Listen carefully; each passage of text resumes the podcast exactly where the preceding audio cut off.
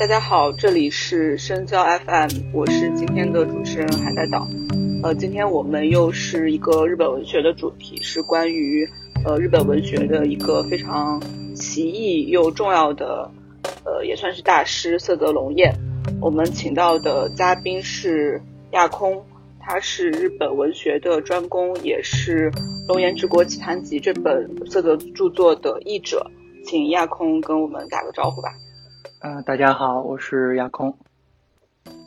可以先带一下为什么我们今天会突然要录录一期色泽嘛？就是因为呃，在这一两年以内吧，两三年以内，呃，中文世界突然出了很多的色泽的作品。呃，其实他一直是一个嗯著作量非常丰富的日本作家，但是直到近一两两三年内才被引进过来。而且引进的数量还很大，从非虚构，如果我们要用非虚构和虚构这个词的话，就是他的非虚构作品跟他的虚构作品都陆陆续续的推出了。而且最近后浪也要出他新的一本，就是《毒药手贴》，这个也是我翻译的。就以此为契机吧，想聊一下这位身份很多元，然后非常有趣的这样一个作家。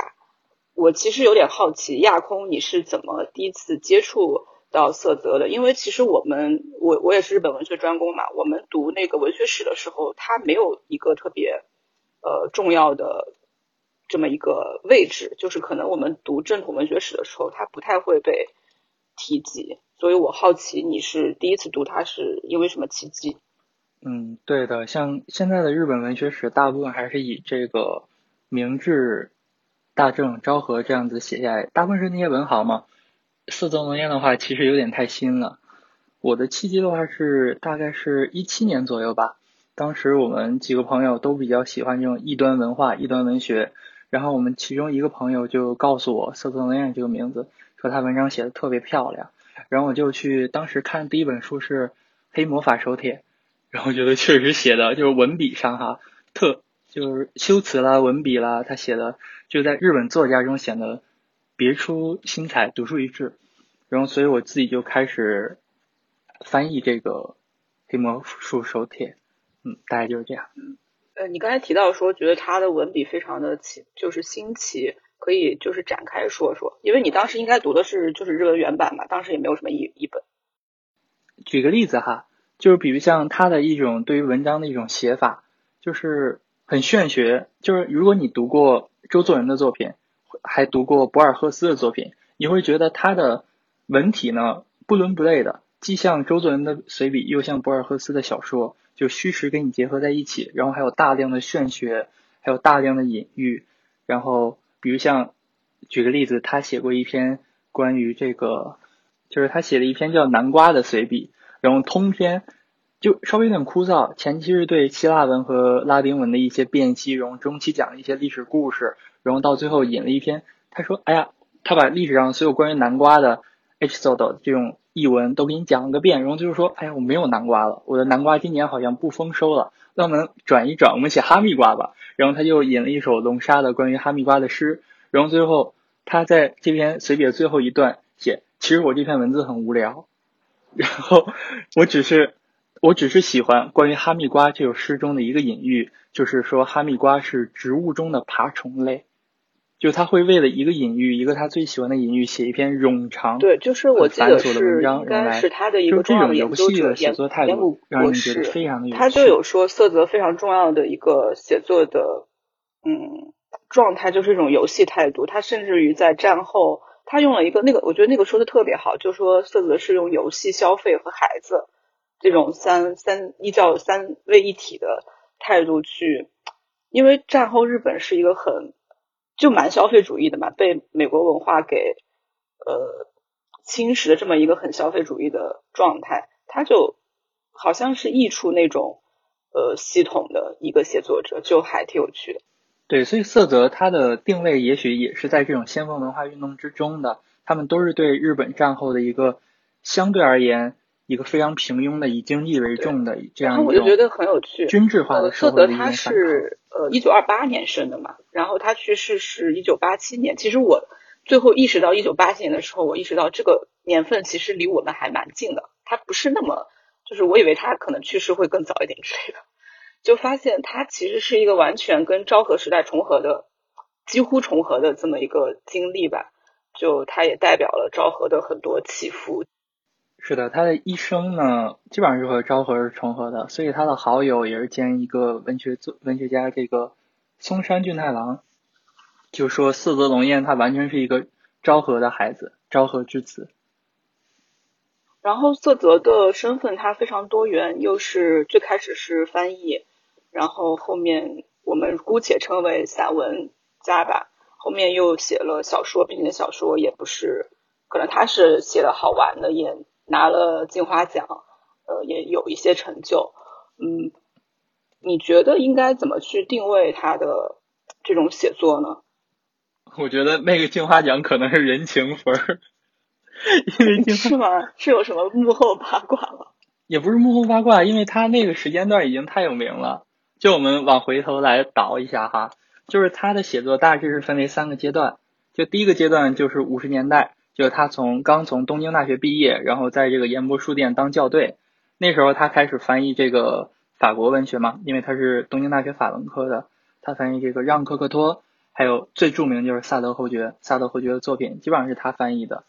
然后进入六十年代、七十年代，进入了一个随笔写作的阶段，就是咱们之前说的那种，就是一方面呢去介绍西方异端文化的，一方面是保留这种日本古典文化这种系谱的这种和洋古今相结合的这种文笔，他写了相当多的数量。然后第三个阶段也有八十年代，八十年代他开始创作小说，他创作小说的时间很短，只有几年的时间，但像你所说的，他获得了金花奖。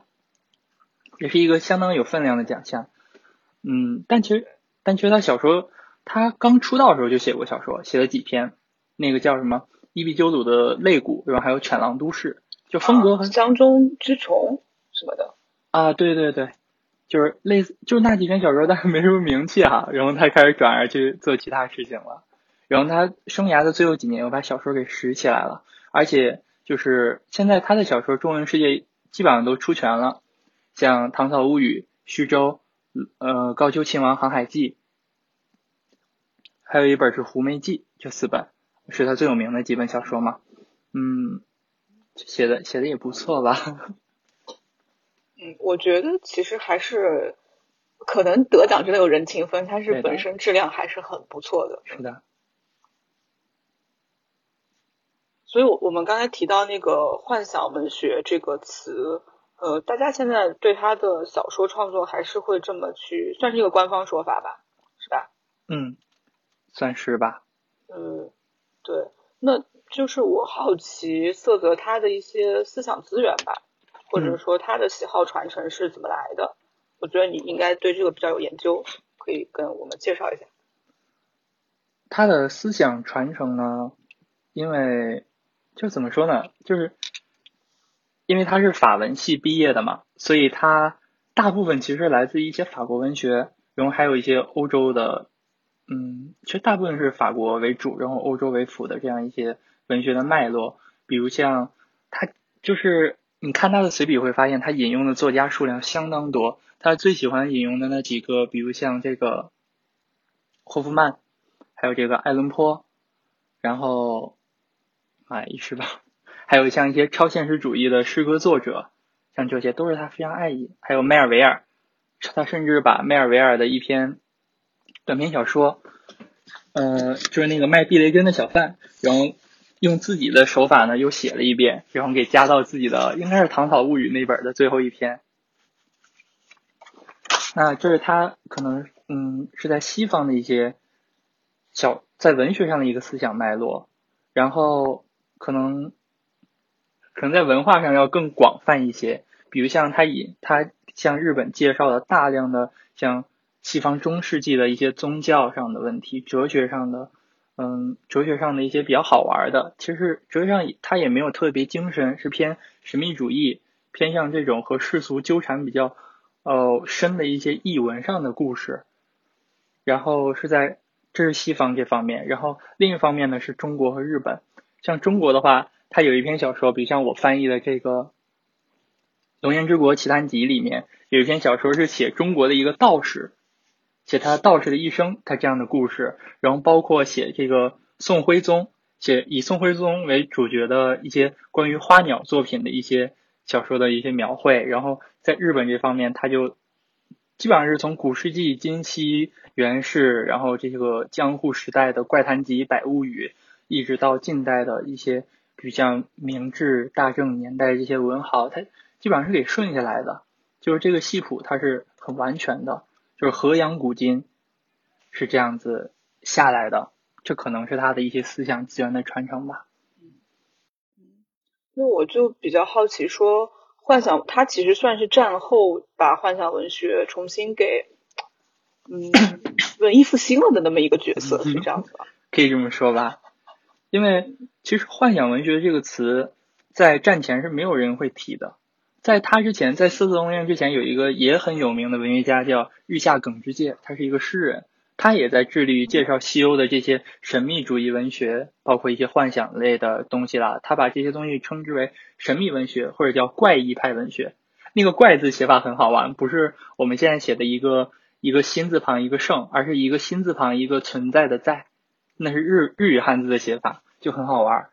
嗯，色泽在某种程度上，色泽的工作是承承续了这个日下耿之介的工作，然后他。他等于说是在六十年代，刚才我们提到六十年代的日本的先锋文化运动之中，然后他两手抓两手硬吧，一方面在引进西方的异色文学，一方面呢，他等于说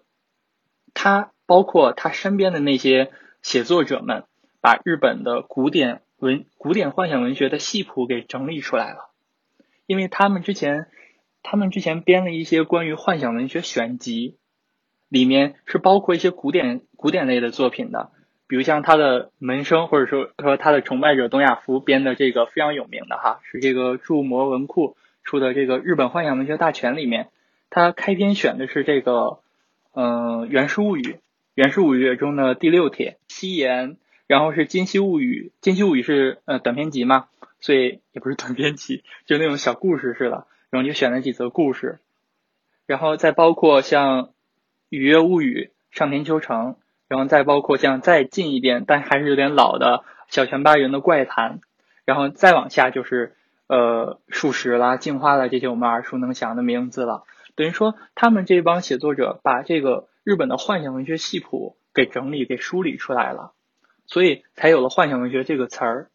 这个东西呢是旭永朝彦写的一一本书叫《日本幻想文学史》里面对于这个词有了非常精辟的。变数，也就是说，提出幻想文学它是被制造出来的，而不是在日本自自然而然形成的。所以，有兴趣的同学可以去看一下那本书，写的也挺不错的。那你觉得，呃，色泽作为一个写作者，最吸引你的那种特质是什么呢？可能像，可能是李志说的童心吧。真的，他人特别好玩。我觉得他小说啊，就说句实话，写写的就那样。但他人特别好玩，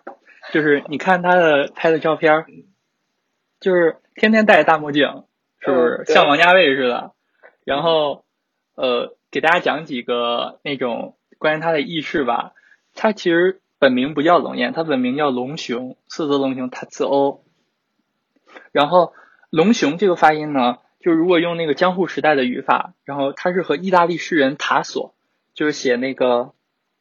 嗯。耶路撒冷的解放的那个塔索，它读音是相同的，所以在给这个法国的艺术家也是文学家让科克托，也是他翻译的，呃，这个人给让科克托写信的时候，色泽龙文彦在署名的时候故意写成就是色泽塔索，就就很好，就怎么说呢，就是一种像小孩儿一样，嗯，他有很多这种对是的，心。再比如像他死前是他是患了咽喉癌嘛，然后。他在这个小说，当时他那个最后一篇、最后一部小说《高丘亲王航海记》是在病床上连载的。然后大家如果读过，你会知道这个高丘亲王他死前也是吞下了一颗珠玉，然后感觉说话很困难，就很不舒服。然后色泽龙彦就是说，我也许是因为吞下了珠玉，所以他在我的喉咙里下不下去，才变成了咽喉癌。就这样子，他还给自己起了一个雅号，叫吞珠安”。安就草字头，呃，不是安就广字头那个草安嘛。然后他那时候是因为咽喉癌，所以他声道被切了，说不出话来，声带被切了。嗯，所以他给自己起了一堆雅号，就是呃那个他的后后来整理他的写不是写真集，那个叫什么呢？就是他他的一些遗稿上就对他的原稿上就写着，就排列了一大堆雅号，比如像什么余生，我想一想啊，叫什么余生居士。居士就是什么什么青莲居士啦，什么什么居士嘛。余生就是鱼，就是鲤鱼啦，草鱼的那个鱼。然后声是声音的声，余生居士。还有一个叫兰生道人，就兰花的兰，声音的声。就可能因为世界上没有人听过鱼和兰花发出过声音吧，所以他才这么起。有意思。就这样的事儿很多很多。再比如像他临死前，就是身上就插了插着是输卵管和仪器，然后他还不能说话嘛。所以，对于来探望他的，你刚刚提到的他的呃岩谷国士，他就在纸上写：“我变成了赛博朋克，因为我说不了话嘛。”然后去给岩谷国士看，然后两个人哈哈大笑，这样子的。对，而且就是其实我是觉得他本身这个人的形象就有一种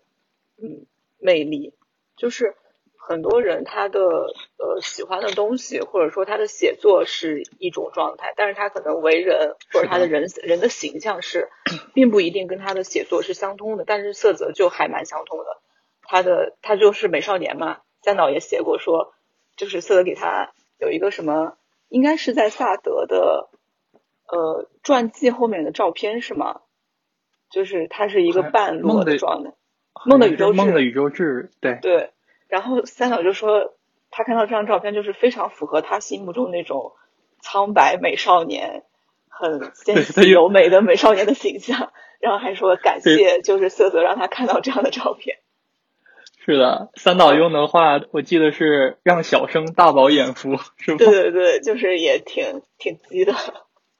呃，一个是他的这种就是很自洽的形象，还有就是我其实特别喜欢他一点是他很毒舌。他非常的，是的，他其实是一个挺刻薄的人，有时候说话，然后在散文里面很喜欢用一些那种，嗯，让人挺膈应的词儿，包括他就很有名的那个萨德，呃，就是厄德荣光事件，他就是极尽讽刺之能事，呃，那个，嗯，这个后面我们也会再提到这个事情，就是他对法院的那种讽刺，那种那个戏谑，都让我觉得很有趣，就是他不是，虽然他是一个书斋中的。大量阅读，然后通过大量阅读去写作的这么一个作家，但是他一点都没有书斋的那种陈腐的味道，他是一个很鲜活，然后的这么一个形象，我就很喜欢他这一点，很幽默，嗯，是的，他对于反讽的一个利用，基本上可以说是日本战后文学家中，就是最独特也是最粗、最出色的一位了。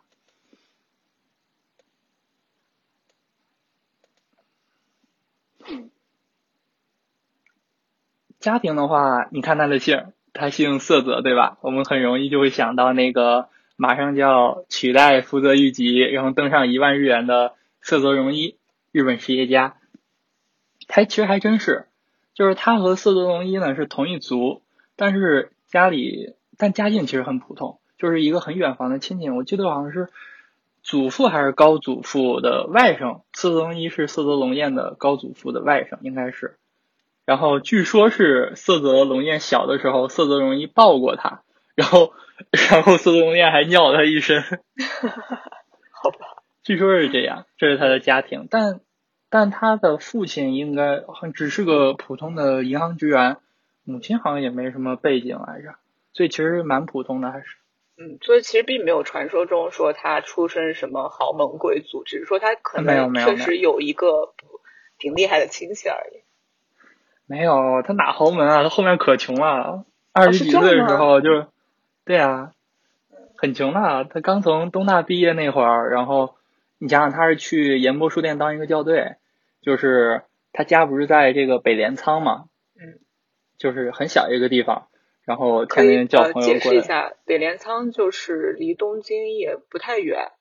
的这么一个小，就是一个特别小的城市，都不都不算城市吧。在镰仓跟那个东京之间的一个地方，嗯，对，所以他就好像那时候我就天天夜夜笙歌，跟朋友们在家喝酒，然后大大家都很穷，然后还去搞这种先锋艺术。可能他流露了一些所谓的贵族气质吧，他对自己书房的那种打扮什么的，让人就觉得他好像是一个豪门出身。也许吧，也许是伪装。嗯嗯，有道理。他是，而且他就是考东大考了三年，考了三次，就是也不是第一次就考上了的那种。对的，因为因为他那个他原本高中念的是什么来着？他是旧制的东京府立哪个学校来着？原本按以前战前的话是不用接受考试，直接就可以进这个地大的，但是后来战后新学制，他这个就不行了。就取消了，然后他必须得去考试，好像考的是法文系，然后考了两三回吧，然后就挺惨。嗯，而且他就是浪变成浪人之后，就是日本对落榜生的这个形容，变成浪人之后还去那个现代日本还是现代思想，现代思想那个杂志做过一段时间兼职，就是边兼职边备考什么的，就不是一个对，不是应该不是一个家境非常呃优渥的那样一个。然后其实他也经历了战，就是战争时代，对吧？嗯，对的。他的高中、初初中、高中应该都是在战争时期度过的。然后就是当时二战的时候有这个学徒劳动征援嘛，就是征这个高中生，然后去干去工厂干活。在这个因为东京当时受空袭，然后还有一些疏散的时期，这些时期呢都被他写进了小说，也蛮有意思的。他是是他后来写的一些小说是吧？就不是当时他当时应该还没有进行文学创作。对，当然太小了。后来他写的这个呃《龙岩之国奇谭集》中的乡中之虫，写了一个呃很奇怪的人，就是他同学中的怪人，就是一直沉迷做这个飞机模型。在二战的时候，因为日本的零式飞机很有名，但后来不是被美军暴打，然后。他那个同学就是什么飞机都坐，很好玩。他也坐日本的飞机，也坐美式的，还有这个盟军的一些飞机。然后最后他写他这个同学的家就是被他所坐的这个飞机的型号的美军飞机给轰炸，就是葬身在火海里了。然后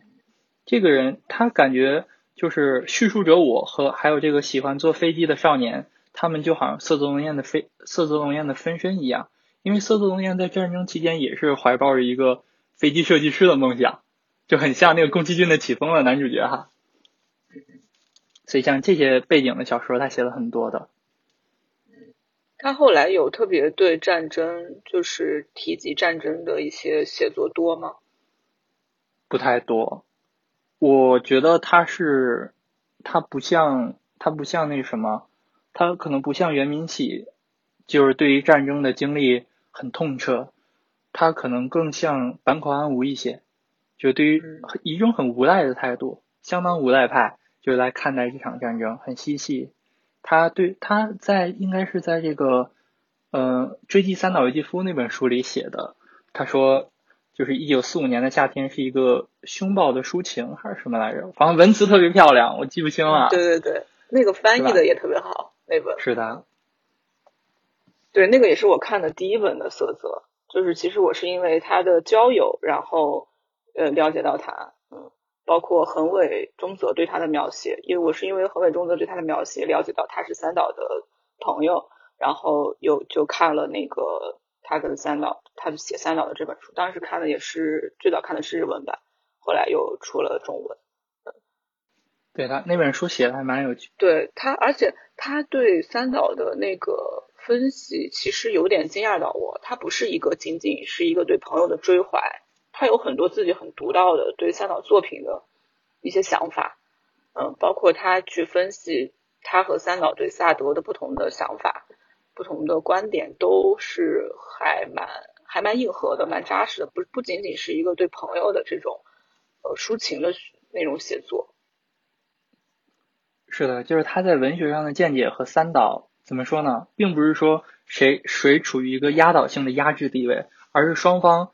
就是你来我往，非常有趣。包括您刚才提到的这个萨德侯爵夫人，对吧？嗯，就是三岛对于色泽其实是有有一种误解的，就好像三岛对萨德是有误解的。三岛觉得萨德在就是在他原先的印象里，萨德可能是一种非常狂暴的，就是一个色情的化身，色情的符号一样。但是色泽龙彦写了一本书叫《萨德侯爵的生涯》，在那个时期，色泽龙彦已经把萨德的恶德的荣光，然后包括一些呃他自己还编了几本萨德选集，当时都已经出版了。他写了一本萨德的传记，叫《萨德侯爵的生涯》。然后三岛读完之后。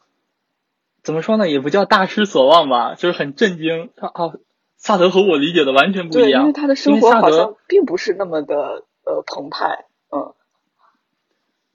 是的，因为萨德除了他那些色情游戏之外，完全是一个合法，就是很就是怎么说来着，就是很普通的一个人，老实孩子。对，很正经的人。对，所以色泽龙彦觉得萨德这种气质和他太像了，就是他们一方面呢。可能就像土方寻，土方寻对于四泽龙彦写，他说四泽龙彦这个人，他看到小婴儿，看那种不幸的婴儿腿被腿被这个拧断的时候，四泽龙彦的脸上的笑容也不会消失，但是他绝对是一个善良的人，就是这种描述很诡异，但是如果从这个角度来看色龙彦的这个人和他的作品的话，也许会理解的更加更加那个微妙的点，可能就能 get 到了。包括三岛由纪夫也是，他在看完那本《萨德侯爵的生涯》之后，写了这部不朽名作嘛，《萨德侯爵夫人》。然后就是怎么说呢？他们俩互相给对方的书写序文之类的，就这样的交友的意识还蛮多的。嗯，刚好也提到萨德了嘛，就是可以，我们可以刚才也稍微梳理一下那个萨德的写作。呃，像他现在全集和出书房出的，嗯，全集有二十二卷。再加两册别册，然后翻译选集是十五卷，再加一一卷别册，就是非常大的一个著作量。然后，但是萨德其实算是他进入文坛的一个起点，是吗？就是也是他的那个毕业论文的对象。对的，嗯，他的毕业论文写的是萨德语现代思想吧？好像是，我记不太清了。然后他那时候翻译那个，我们可以讲一下那个恶德荣光事件吧。就是他翻译了这个，呃，下那个恶德荣光之后呢，就被判，就是被判定为是反，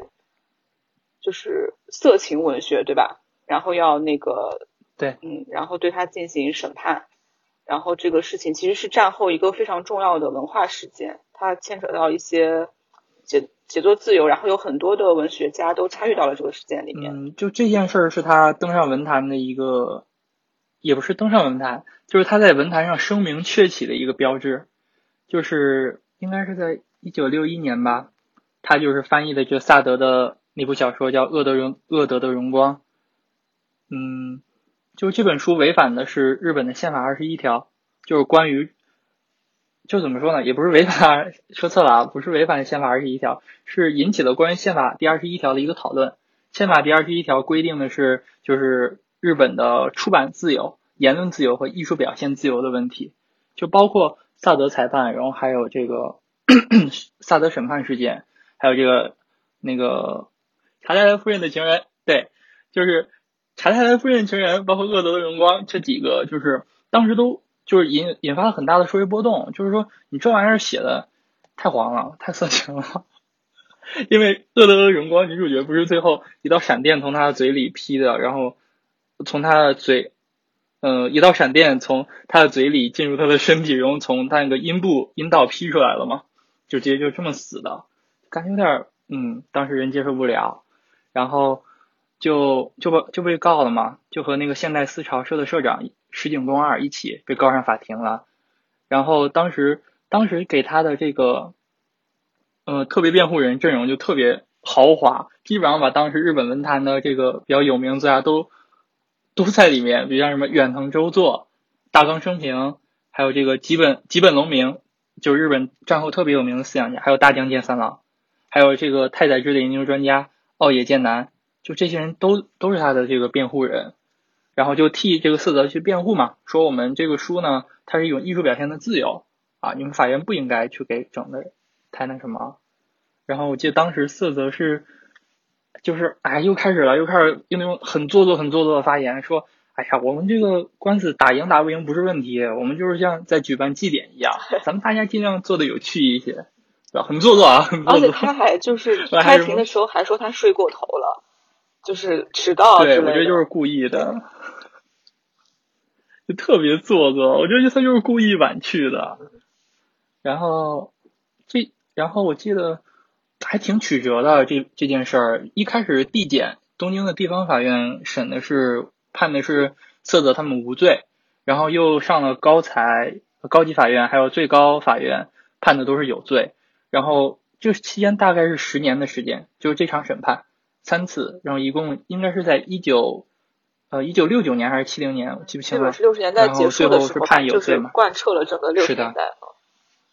是的，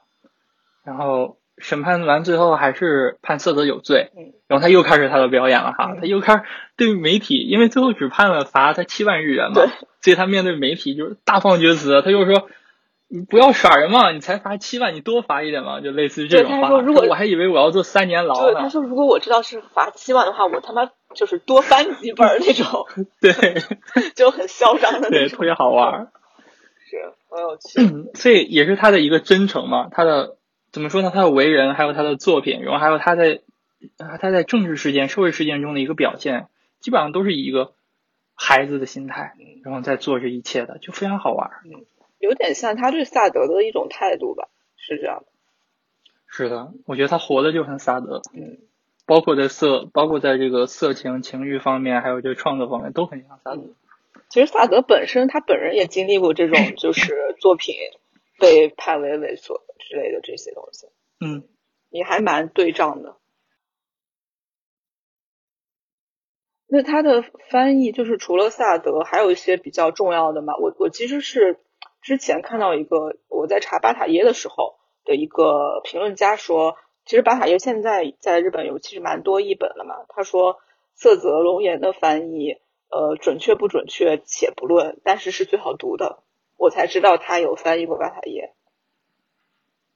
对他翻译过巴塔耶的是色情是论色色情论那本书吧，应该是，在三岛由纪夫追记里也提过，他说他翻译这本书完全是想给三岛读，啊，很恶心的发言，很很恶心的做作，对，就是 这种就是呃真假呀，不知道，对啊，谁知道真的假的呢？表演性很强，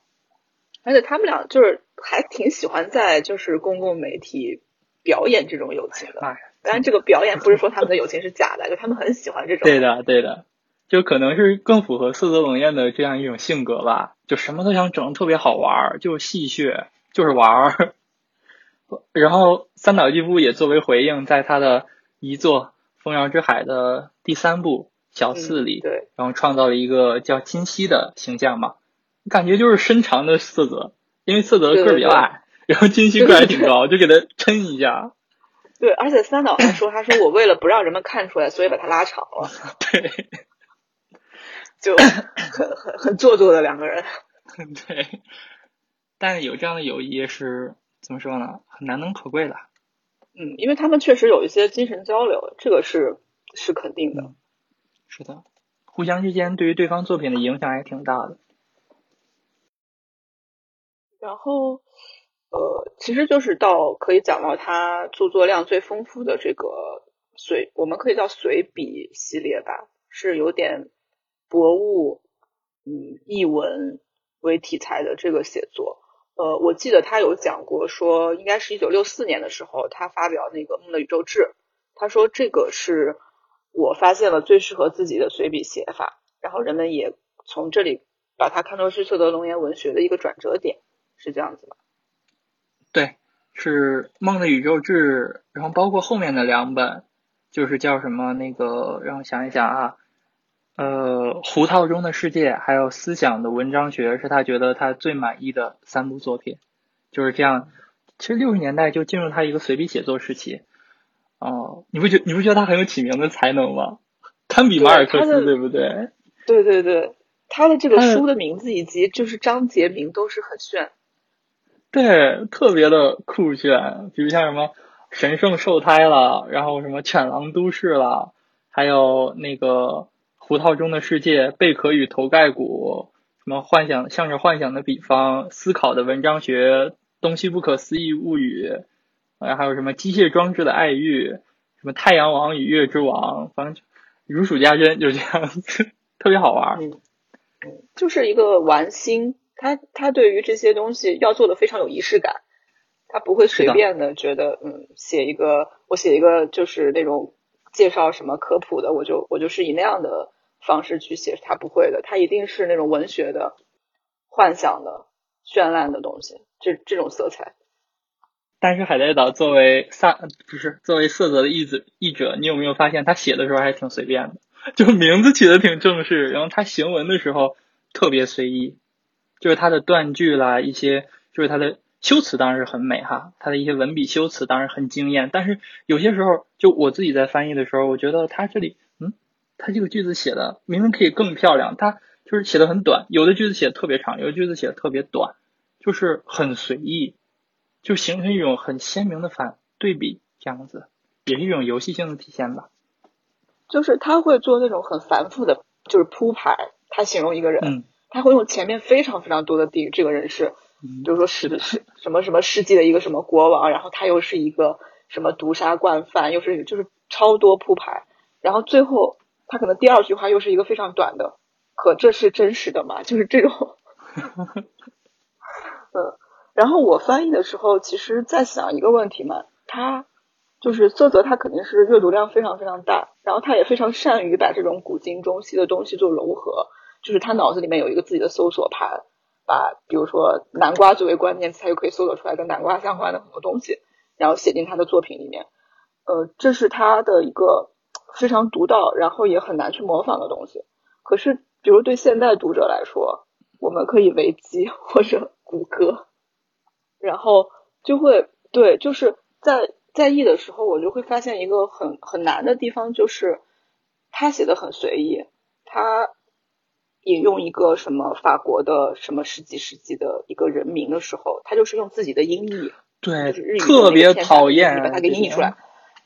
对他都不会去。扩一下那个原文是什么？太讨厌了！就是查的时候非常困难，可能我就是查遍了所有的资料，我真的查不到这个人的家庭教师，这个人他这个家庭教师到底是叫啥？哎，我好想跟你握个手啊！真的，就是就是我翻译他的时候遇到的最大的困难，就不在于什么文章难理解了、晦涩了，这些都没什么问题，就是就呃，也可能是他那个时代对于译名可能不太统一，对吧？有些东西。就是一一方面是有这个困难，因为他那个时代很多东西是他第一次给介绍到日本的，比如像什么汉斯贝莫尔了之类的一些先锋艺术了，什么维也纳行动派了，这些先锋艺术是他第一个译到日本的。但是他写作的时候，他不附带原文，他不附带原文。然后大家知道日语里面哈，对于这种呃其他语言、欧洲语、西方语言呢，它有一个片假名，可以就是用片假名去音译这个东西。但你光看音译，谁知道他是谁啊？就好像看民国时候的中国小说里面，就很多奇奇怪怪的名字。也许现在我们都译成什么包法利夫人，但当时就译的奇奇怪怪的，然后还不统一，就唉，挺费劲的。这也是编辑，就是你会觉得对应不到现在的我们的传，就是嗯约定俗成俗成的一些译名里面，而且就是。何出书房的这个编辑也没有做足功夫，他居然也没有在日文版里面去做这个，就是嗯日日英对照。对，太讨厌了！我翻译的时候我真的很想骂这个编辑，太懒了。这个是就这个真的是我翻译的时候最困扰，也是最困扰责编的，就是查呀查呀查不到呀。对我我在后浪的责编责编。就哎，有段时期真的天天给我发消息，我的头要炸了。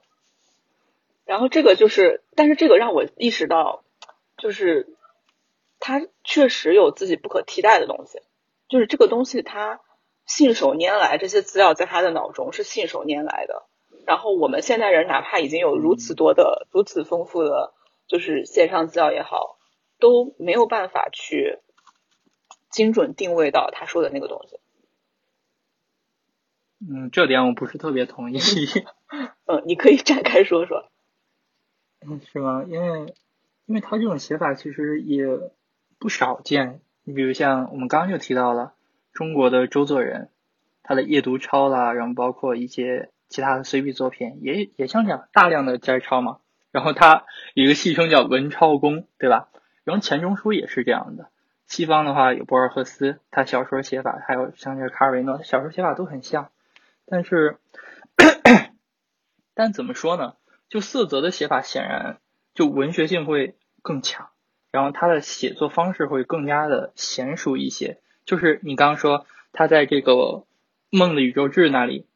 是他写作的一个转折点，他找到了一个最适合自己的。写作方式，或者说最适合他的炫学的方式，嗯，当我们读这博尔赫斯的《小径分叉的花园》的时候，我不知道别的别的读者怎么样哈。我读前半本和后半本，我觉得不像一个人写的。你比如像他前半本，他呃，《小径分叉花园》是一种，嗯，它的宇宙论意义非常的强，非常的浓厚，对吧？一种博物志的感觉，还有宇宙论，就是显得很明显。但是在后面呢，像《玫瑰角的汉子》，就那种。呃，阿拉伯不是不是阿拉伯人，那个阿根廷人，他纳斯草原上的什么高桥人啊，他们之间互相玩刀子的，写就好像黑帮小说，而且是那种很低劣的，呃，三流的黑帮小说，就是那种很粗俗的东西，你对比会感觉反差很大，这样子的。尤其你拿这个玫瑰角汉子和那个阿莱夫这样的作品来相比的话，会感觉哇，天呐，这是什么？这是一个人写的吗？阿莱夫就更反差差的精巧，甚至于他很知识体系，嗯。对的，就完全就像他所说的那个无限的图书馆但是粗俗可能也是图书馆的一部分吧。但色泽的话，你会看，他会把这种差距，就是，嗯，博尔赫斯在一本书体现中的差，这种这种反差呢，色泽可能会在一个段落之中给你体现出来。比如像这个，他有一篇文章叫《极乐鸟》，也是分不清是小说还是随笔哈。然后他能把就是极乐鸟，因为极乐鸟原本是。是东南亚的嘛？是呃大航海时代给带到欧洲的，然后传说它没有没有脚啊，一直飞啊飞，就是王家卫的那个电影《阿飞正传》里那种啊，一直飞啊飞。然后但其实对无脚鸟，但最后说这个其实是一个谎言，是那些航海家把它的脚拔掉了，对吧？然后他联系到呃关于极乐鸟，因为那个时代像就是同样的是这个日本是兴盛这个蓝学。蓝学那个叫什么来着？司马司马江汉吧，好像叫，对吧？春波楼随笔，然后就写到了关于极乐鸟的一些笑话啊，一些江户时代那种落语啦、段子，就说什么极乐鸟爱放屁之类的东西。然后他能够在做，就是就是那个写的很好玩，就写那个段子写的是呃哪个寺庙然后开斋，然后一群鸟在那儿开会，然后其中一个鸟说。极乐鸟，你不要坐的，你不要坐在上位，因为你坐到风口的话，你一放屁，就大家不能坐，大家都得飞走了。然后就这样子，他然后他就很戏谑的说到欧洲的极乐鸟，因为极乐鸟在欧洲说是天堂之鸟嘛，特别漂亮。然后你来到日本，怎么就这样了呢？就被污名化了。然后他又联想到哈姆雷特放屁的话，就就联想到哈姆雷特如果放了个屁的话，就是怎么样怎么样。哎，反正写的就是这样子，就他会。特别跳跃性，特别反差性，但反而这样形成他自己的一种独特的文学风格，就是关于一些高雅的、炫学的一些隐喻式的写作，然后包括像这种现实的一些很下三滥的、很低俗的东西，完全被糅杂在了一起，就形成了他独特的一种风格，显得很丰富、很丰饶，这样。那你觉得他的这种非虚构或者说随笔作品里面，你自己比较喜欢哪一本，或者说哪一类？那当然是我自己翻译的那一本了。嗯，是呃正经说啊，正经说，嗯，你比如像，其实我印象最深刻的反而是他早期的作品，有两本书，第一本是《黑魔法手帖》，对吧？现在我们国内有一本，就是六一年出的《黑魔法手帖》，它它等于说完全是一个对西方文化的一种介绍，还没有展开它那种笔法。而与之形成对比的呢，是六二年出的那本叫《神圣受胎》，《神圣受胎》这本书。又不一样了，它有点像周作人的《谈虎集》，就是完全是针砭时弊，然后写的既深刻，然后又汪洋恣意的那种感觉哈，就是很潇洒，而且其实炫学也不是那么的多，然后这两本书就形成了一种特别鲜明的这种对比哈，因为我觉得这两本书都还挺好玩的，大家有兴趣可以去看一看。而且手帖系列它是有三本嘛，那个黑魔法手帖、毒药手帖跟秘密结社手帖。这三本很像，它都是对西方的呃神秘主义啊，或者说一些就算是文明的暗面、黑暗面的一些介绍。呃，而且是同一个出版社连续出的嘛，我记得是桃源社还是什么？桃源社，对，对，这三本其实不太像我们刚才提到的那种那种写法，就是虚实相间小说什么，对，就是这三本还是比较嗯介绍文化介绍类的。然后其实那个秘密结社手帖我也翻了，而且很早就翻完了。很遗憾的是这本书应该是出不了了，嗯，这本书应该是没有办法去。面试，因为他讲到很多秘密结社。首先，这个词一听就是哑巴，就是可能会被毙掉。他讲很多历史上的神秘的组织，包括说黑手党呀，或者说共济会，然后甚至于他会提到一些意大利的左派的地下暴力组织这些东西。就嗯，其实真的很好看，但是因为它的内容可能比较敏感吧。就是现在就是没有没有出版社敢出，那就有点可惜了。然后呃，快出的那本《毒药手帖》也是这样，它有点像一种历史写作，但是它介绍的是历史的一些野史、译文，一些呃对正史之外的有趣的东西。是不是写什么美第奇家族啦、互相毒杀啦之类的？对对，就比如说有一些国王，他说那个呃。我们以为他是怎么怎么死的，但我认为他肯定是被毒杀的。这样，然后他会有有一些自己的那个证证据去论证，说怎么怎么怎么样。嗯，就是可以看出他，嗯，可以看出他就是真的非常丰富的知识量，确实是这样。然后你说，我记得你你你说幻想博物志是骗钱的，骗稿费的。啊，就是是不是那那本叫什么？就我的普林尼嘛，对吧？国内翻译。啊，国内翻译叫什么《奇想博物志》对吧？还有那种《幻想博物志》，我觉得就是他自己的读书随笔嘛，就读书就是他自己的读书笔记。然后，因为他那时候已经相当有名了，他那时候是作为这个先锋文化的，就西方先锋艺术的引进者，然后包括这弄潮儿嘛，他那时候已经在这方面就是 top 的 top 的存在了，所以他随便出点东西都能骗稿费。嗯。所以普林尼算是老普林尼算是他博物写作的一个引路人嘛？是的，包括他《唐朝物语》里有一篇《死于火山》，对吧？写的就是普林尼之死。就是他对于普林尼，这里可以给大家介绍一下，因为普林尼的那本《自然史》啊，有时候也翻译叫《博物博物志》，对吧？那本书里面，就是一方面它是一个很珍贵的史料，写到了一些。当时的地理了、环境了一些人文习俗的一些东西，但另一方面呢，里面有大量的根本就不可信的，就是传说故事什么的，什么变成蜂蜜了、变成化石了，什么一些奇奇怪怪的动物了，什么就像美杜莎那样子，你看它的眼睛就会变成石头这样子的东西。然后还有包括什么最南边、最西边的民民族，读起来像《山海经》一样。就是老普林尼他首先作为一个历史学家，包括一个作者，他对于这些东西的真伪，他当然是。心知肚明的，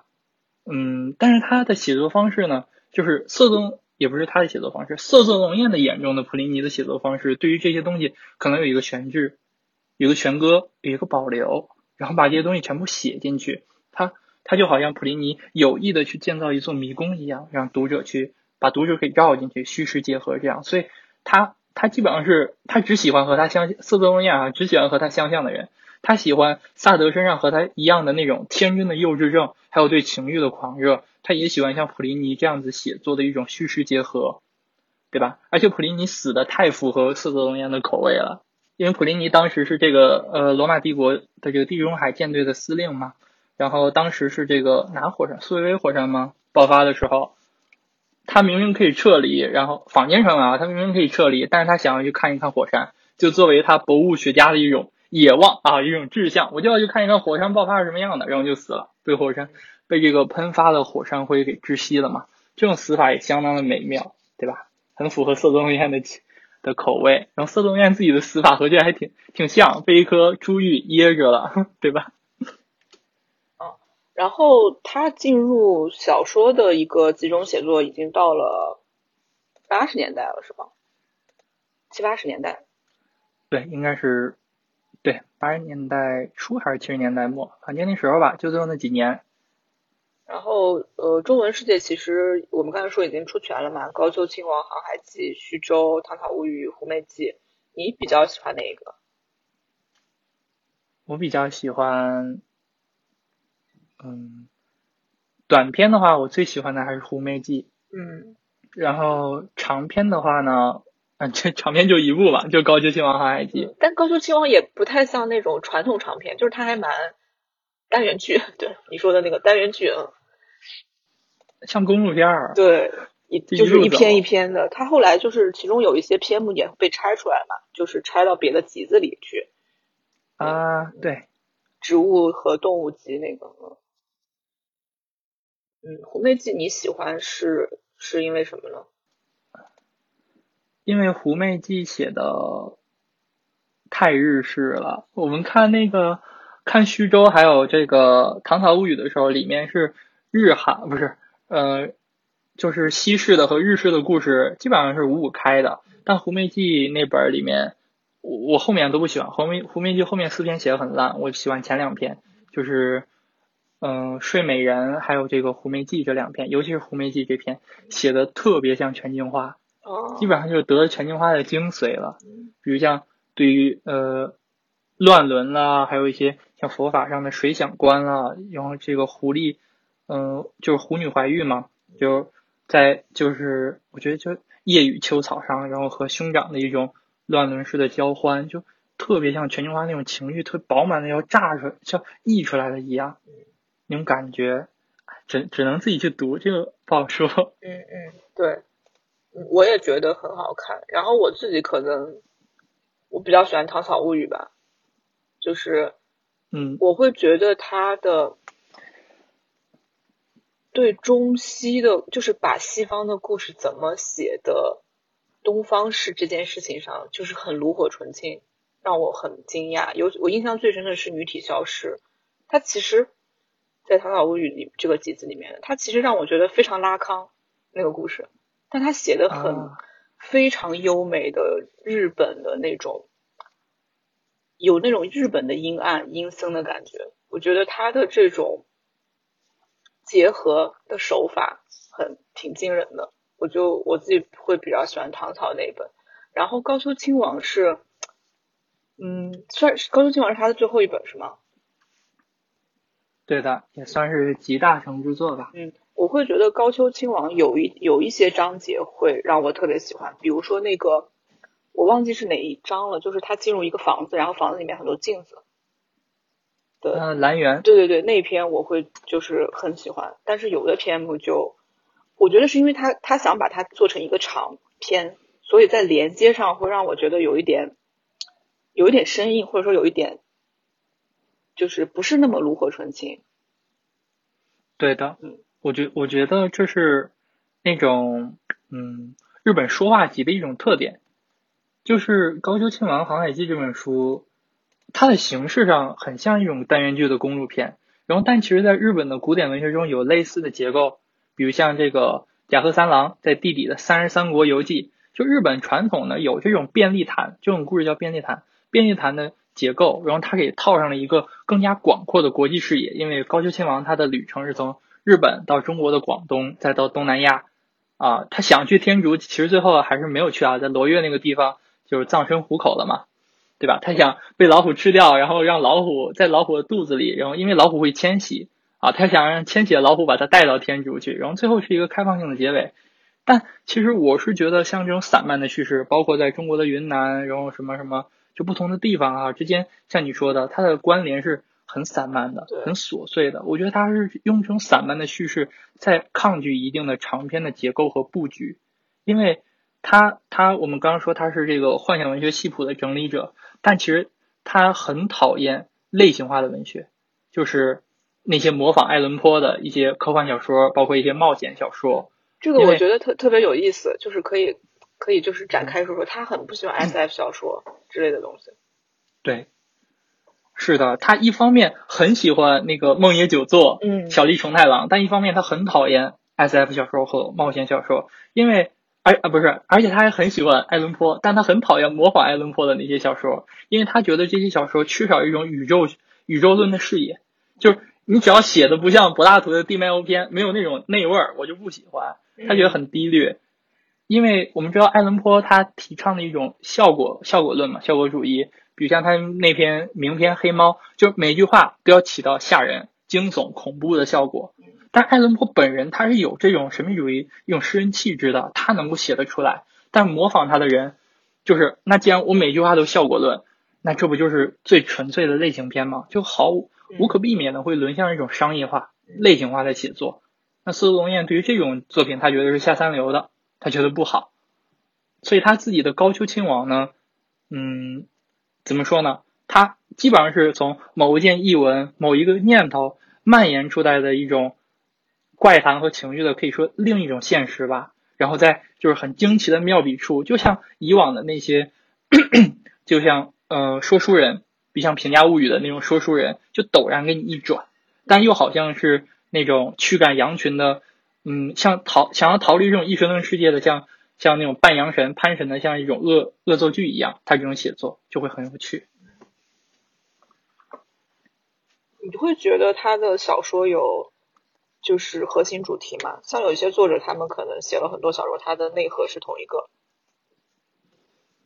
嗯，我觉得，我觉得它的核心主题就是玩儿啊，就是玩儿。他就像一个百科全书的写作者，而且是一部虚实结合的百科全书，也像是一个博物馆的。博物馆、图书馆或者是一座迷宫的建造者一样。嗯，是迷宫。那他呃，最高丘亲王是他的一座，这他在那个之后就没有他就去世了嘛？他是在这个也，如果硬要说的话，可能是那个叫什么来着？他住院的时候还写了一篇随笔，叫《都心医院所见之事》。就是这个标题呢，是模仿了那个《金溪物语集》嘛？我们这都知道《金溪物语集》是什么什么 koto，什么什么事，什么什么知识啊？中文的翻译体现不出来哈，大家不用去看。然后他就写了都心医院，就是在这个东京都的中心圈里的某所某个医院，他住院的时候看到了一些幻象，就写法就很很像以前的那种怪谈，这可能是他写的最后一部作最后一部作品吧。嗯，啊，我是刚才突然就是。我之前做提纲的时候没有想到这个问题，其实他还写了一些呃游记，对，像什么那叫什么呀？那个嗯，欧欧罗巴的乳房，然后还有这个旅行的马赛克，嗯，他去欧洲玩的时候写的，嗯。然后其实我之前一直觉得一个特别奇怪的事情，就是所有他的资料里面都会把他的第一次欧洲旅行或者第一次国外旅行作为一个 title 就是。作为一个标题要写出，我觉得我之前觉得这件事情很奇怪，就是你怎么会把一个作者的一个什么第一次欧洲旅行当成一个特别重要的事情，要要这么要去说一下呢？然后人们都会提到说他是在那个时候跟三岛的最后一次见面，在那个呃羽田机场，然后他还戴了一下三岛的那个 用会的帽子什么的，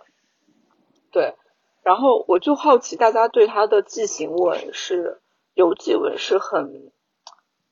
觉得很特殊吗？或者说觉得很，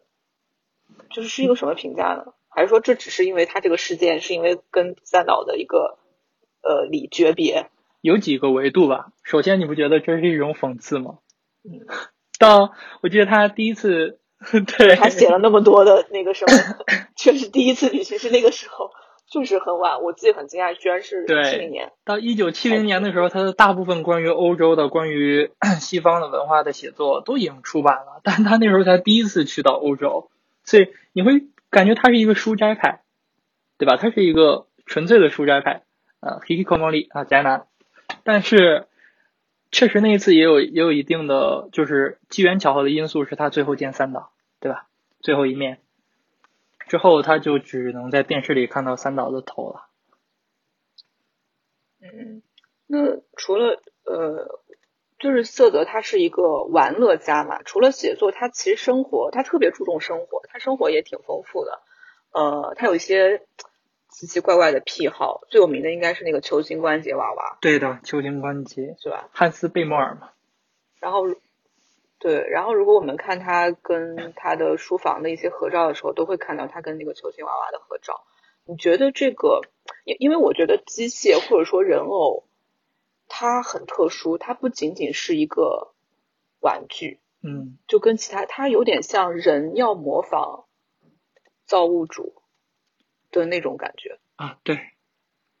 嗯，我记得是他的，是那个《梦的宇宙志》吧？他写过一篇关于玩具的论考，然后在这个《爱欲的剖析》这本书里也写了一篇文章，叫《玩具考》，就他就是捋了捋，就是从古到今，然后人类设计出的那些玩具，一种他他其实对于这方面想的挺深的。首先，嗯嗯，比如像上帝以自己的模型造出了亚当夏娃，然后人类。然后在希腊神话里，然后造出了一些巨人，对吧？然后普罗米修斯以自己的以自己嗯去用粘土去捏人，就是说人类造出的玩具，就是人类造出的弗兰肯斯坦，就是上帝造出了亚当的一种拟像，一种戏法，对吧？然后但是里面加了很多的维度，在原先的神学维度之外呢，也加了一些机械崇拜的维度，比如像原始的蒸汽机，然后有压气泵，然后有弹簧齿轮这些机械装置。然后它变成了一种代替了人类的手足，然后形成了一个更加独立的世界。当然，这里还不是还没有涉及到 AI 之类的东西，还没有涉及到机器人。他他写的不是我们现在想象的那种，因为现在科幻电影很多嘛，就那种很现很当代的机器人。他写的那种相当古旧的，比如像江户时代的一些玩偶，然后还有包括中国的那个娘娘庙里的泥娃娃，然后。然后一直延伸到，然后还有当时的那个雅克沃康松的消化鸭，就很有名的那个鸭子，然后一些机械玩偶，他喜欢的是那那一事儿的，就是中世纪的，或者说西方中世纪或者日本江户时代这种机械机械制造，然后一直延伸到汉斯贝尔莫的球体关节人偶，他觉得球体关节人偶是可能是离玩具最最远的一种存在，因为我对这事儿记得很清，他当时说的是，就是玩具的形而上学其实是已经消失了的。因为他们现在是魔法已经不存在了，就古老的那些魔法的幻想已经消散了。然后我们现在是面对一些精密的电子设备，还有一些遥控玩具，然后一些自动嗯自动作用和电气化的世界，是我们现在所面对的一种世界。所以它是在这种维度上，对于汉斯贝莫尔的那个嗯那个叫什么呀球体关节人偶，对吧？他觉得它是离这个艺术最远的一种东西，它体现的正是玩具古老的一种。无道德性，一种无伦理性，正在这种无道德性之中，才存在着萨德意义上的情欲。他可能是这么想的吧。嗯嗯，而且我觉得他对于那种更加早期的现代，嗯，技术或者说科技技术的那种迷恋，就是对当下他生活的那个时代那种高度发达的，呃，我们可以叫生产。对的，呃，关系或者说高度发达资本主义的那种反抗嘛。像我之前看过一个电影，特别好看，叫《机械奇迹：发条装置之梦》。他就讲说，嗯，特别推荐大家去看，就是人类早期怎么有一种单纯的欲望，就是去模仿造物主对人的创造，去创造跟自己相似的东西。比如说那个很有名的那个写字的小孩儿，就是那个写钢笔字的那个那个机发条娃娃。还有那个呃发条的那个呃一个天鹅的嗯留声机的装置，呃八音盒的装置，就是对人类特别渴望怎么去用自己就是习得的技术去模仿上帝对自己的创造，这在那个时候是一个很浪漫主义的呃欲求，因为我们还掌握的那种机械呃或者说科技。嗯，知识没有现在这么丰富，它就有很多盲点。有那些盲点的时候，那种探索就很，有时候很幼稚，很童真，也就是斯科所所谓的游戏。嗯，它是反抗这种已经高度理性化的，什么东西都已经完备，已经没有缝隙，你去想象和探索的世界的。就他对那种早期现代化的东西的迷恋，也跟这种心态有关吧。对，就好像一个小孩儿，他向。黑暗中伸出的手，但是他不知道他会握着的是什么东西，而且他甚至不知道这片黑暗是真正的黑暗还是机器科学技术制造出来的黑暗。他不知道这是上帝的黑暗还是科学的黑暗，还是真正的黑暗还是虚假的黑暗，或者说更像是诺斯蒂教派的说的一种，其实它是一种虚假的光明，这种黑暗啊。当一切都是处于不确定的时候，这种不确定可能是你自己，比如像色泽龙彦，他用隐喻和写作去创造出来的一种不确定的时候，这一切就会变成一场游戏，变成一场只为游戏而存在的游戏。我记得他在《毒药手帖》里面也写过一种观点嘛，就是呃呃，近代化学或者说现代化学，它抹杀了毒药这个东西的很多呃浪漫的东西。人们对草药的最早的认识，可能是把自己当做自然的一部分去认识的。它只是在自然和呃现代的间隙里面找到了毒药，找到了毒对于生命的那种呃暴力。但是如果是现代化学的，对，如果是现代化学的话，他就觉得那个已经是一个完全技术化的东西了，已经没有就是你对于毒药这个东西一种不确定性。比如说，我可能多一点分量，这个人就死了，或者少一点分量，这个他就没有这种不确定性，没有这种探索了，已经完全变成一种剂量，多少多少克，多少多少克，他就很不喜欢那种已经完全近代化的东西。对的，他可能我记得是是不是巴塔耶说的。也不是他说的，他好像写的对于那种计划表、日程表的反感，然后他可能也对也有同样的想法吧，对一种确定性，嗯，保持一种愤怒和反感。他对那个球形关节的，就是算是异界吧，也影影响了挺多日本后来的这种，呃，算是人形作家吧。是的，他这个很有蛮有名的，还这个梗。就是他一九六五年在这个新妇人上介绍的，就是汉斯贝莫尔，一个超现实主义的呃原型，那叫什么人偶制造者啊，人偶艺术家，介绍了他，然后在日本就引起了做作品都很诡异，对的，特别诡异。就那个你看过那个吗？最有名的那个叫什么来着？记不太清了。就是呃，就是一个女性的人偶吧，然后穿着呃很残破的衣服，然后。呃，腿也是残的，然后没有两臂，然后，呃，头上呢，基本上是一个破烂不堪，然后只有后面有头发，然后他微微的，就那个角度，就是一低头，然后向后回顾，像司马懿似的，就像司马懿就是向后瞪了一眼，然后但那种就很鬼魅，就很阴翳，也很美，像那样子。我记得他他应该算是在日本带动了这种球形关节的人偶的一种热潮。那个日本相当有名的那个叫什么来着？有次亚西蒙，对，四谷四谷西门，他就是受色泽龙彦的影响，然后最后还变成了色泽龙彦的好朋友。包括我们看到色泽龙彦书房里的那尊那个女性的球体关节人偶，就是西就是四谷做的。大家可以去查一下四谷西蒙，就是他做作品非常。首先，美感肯定没话说，而且他做的东西让你就是可以回望到早期现代主义的那种光辉吧。他会做很多像发条的那个盒子，好像把人偶放进一个时钟一样的这种装置，就很浪漫。所以，色泽对于这种人偶的介绍，大家会看会在少女漫画里看到很多，对吧？嗯。就这种人偶在经常在少女漫画里出现，包括与与之相关的呢是色泽对于同性爱一种美少年的这种喜欢摧残美少年啊，喜欢热爱美少年，对美少年还有同性恋的这种男色这种热爱也会在这个少女漫画，包括一些后面的耽美漫画里体现出来。然后我觉得他对舞踏就是暗黑舞踏呃的那种喜欢。也有点像我们刚才说的，是对规整的理性世界的一种反叛吧。嗯，因为土方寻他的暗黑舞踏讲究的是一个叫什么肉体的解放，肉体的崩坏，嗯，对吧？所以我记得色泽写过一篇，写过一篇土方寻很短，给土方寻写的东西叫呃叫什么来着？祭祀的舞蹈家，他觉得他的土方寻的舞蹈可能舞踏。是一种具有就神秘主义的祭祀，一种一种凡祭，这样子。嗯，而且他本来就是有对日本的更原生的宗教或者说神秘崇拜的那种回望吧，舞台这个东西本身。